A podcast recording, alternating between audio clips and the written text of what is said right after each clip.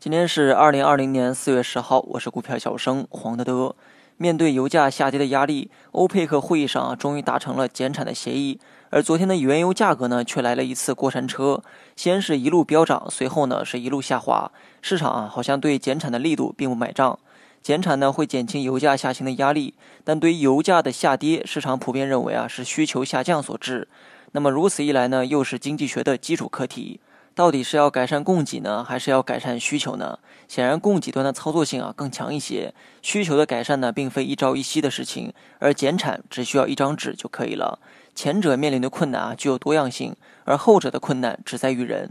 对于产油国来说，价格持续下跌，谁也捞不到好处。道理呢，谁都懂，但就是没人想做第一个让步的人。但我坚信市场的力量，只要价格跌得足够狠，就没有谈不成的协议。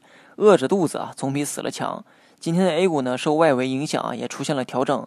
开盘回撤五日线后，出现了一次反抽，随后呢，再一次回撤五日线。第一次回撤的时候啊，可以多一点信心，因为从经验来看，第一次回靠五日线经常会有抵触性的反弹，但是第二次回靠五日线就得谨慎一些。就像昨天说的，今天啊果然是变盘的一天，只可惜呢是向下变盘。上午啊我减掉了两成仓，目前呢只持有一成底仓。这些呢在微博中啊都分享过，感兴趣的朋友可以去关注一下。减仓的原因呢很简单，因为今天的 K 线符合我减仓的条件。前天呢我就说过，有两种走势出现的时候可以预期大盘日线的调整。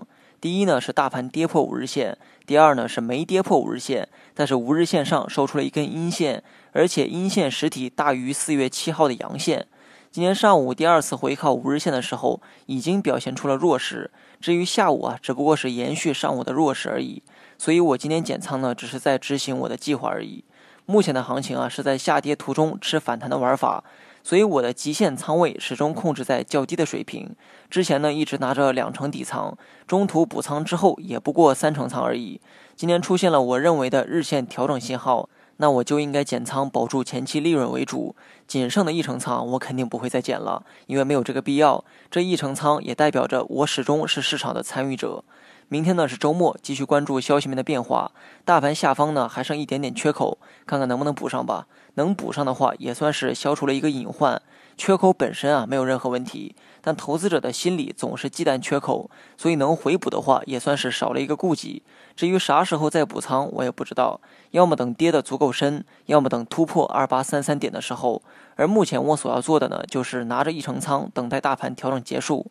调整期间呢，会有跌有涨，但没有重启下一个小趋势之前，我不会有任何操作。好了，以上全部内容，下期同一时间再见。